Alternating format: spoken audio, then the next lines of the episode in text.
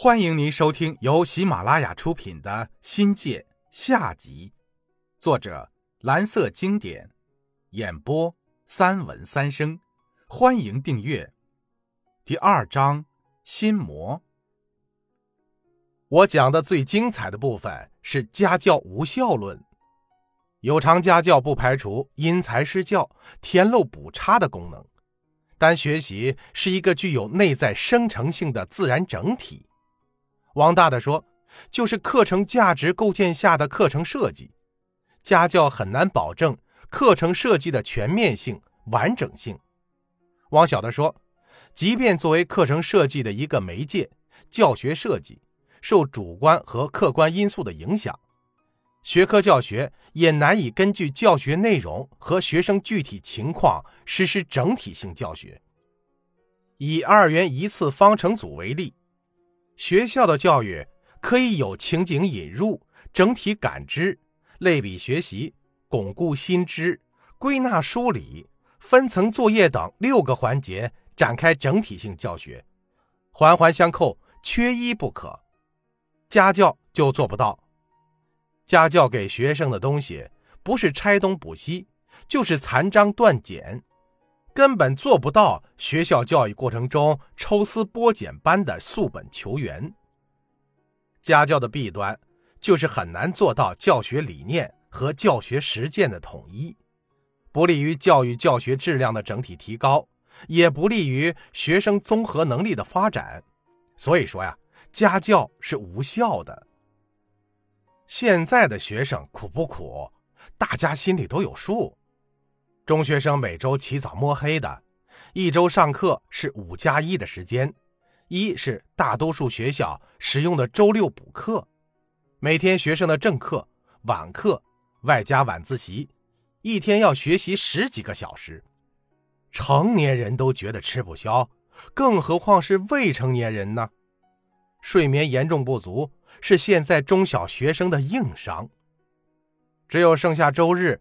是学生自由支配的时间，但学生也得不到休息和缓解，又要去参加老师的家教，这样孩子的身体就进入到一个恶性大循环的状态，很难保证有良好的精神和情绪投入到学习中，孩子的课程就无法学习好，学习不好，作业又要耗费更长的时间，而且质量也无法保证。有偿家教导致了孩子身体的长期疲惫，大脑的脑能长期不能恢复，大脑就会处在一种极大的压力之下。孩子学习一点知识，要花出正常情况的几倍的力气和功夫，长此以往，厌学就是这么产生的。所以有人说啊，家教是压垮孩子的最后一根稻草。我非常怀念二十世纪九十年代的贵中，那时候高一高二不提倡补课，学生有大把的消化时间，稍不留神呢，高考就给你出一两个状元或者探花。二零零八年以后，贵中也跟普通中学一样，补课抢课成了提高分数的重要手段。十几年过去了。却从没有出过一个状元。桂林二附很是厉害，百分之八九十的高考一本率总在广西遥遥领先，按理说是最有可能出状元的地方，但几十年来他就是没有出过一个状元，近两年才好了很多。贵中模式、二附现象值得人们深思。如果我说没完没了的补课，家教扼杀了学生的兴趣和特长，一点儿都不为过。应试教育就是一块模板，培养出来的就是一个模式的学生，这是教育的不幸，也是国家的悲哀。当教育沦落为只忙于培养精致考生时，一定是我们的教育体制出了问题。中国教育改来改去，最成功的地方就是职业学院。为中国培养工匠的地方，中国教育的这种转型，为更多各种爱好和兴趣的学生有了发展之地。在现阶段的中学教育，要挖掘和发展学生的各种特长很难，因为学生没有时间，也没有精力发展，哪怕一点点的兴趣和爱好，时间都去哪儿了？都被补课和家教剥夺去了。折寿论是我演讲的重点部分，首先是折伤学校，因为教师忙于做家教。势必会扰乱正常的教学秩序。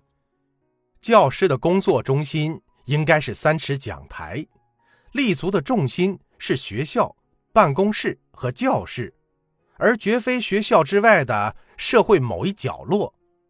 如果听任教师从事有偿家教搞副业，必定会分心分神，从而大量挤占备课、反思、总结等教学准备时间。严重影响正常教学这一主业的发展，影响你的立足之本、生存之本的专业发展。人生苦短，需善待自己和家人。本来工作和生活对于每个教师都不容易，一个人的精力和时间又有限，工作之余如果被家教霸占，拼着命的挣钱，必然会牺牲。或者说会丢掉很多用钱买不到的东西，比如天伦之乐、亲情、责任等。《易经》是中国哲学的起源，后才有道家、佛学、儒家。按阴阳学理论，人的生命是阳盛则热，阴盛则寒，还有阴阳偏衰、阴阳两虚之说。可谓是阴中含阳，阳中含阴，阴极变阳，阳极变阴。搞家教会伤生，透支生命的精气神儿，会留下很多的遗憾。按照物质守恒定律，人生的获取与你的丢失是成正比的，所以又有国学中的得失理论。舍得，舍得，先有舍，才有得。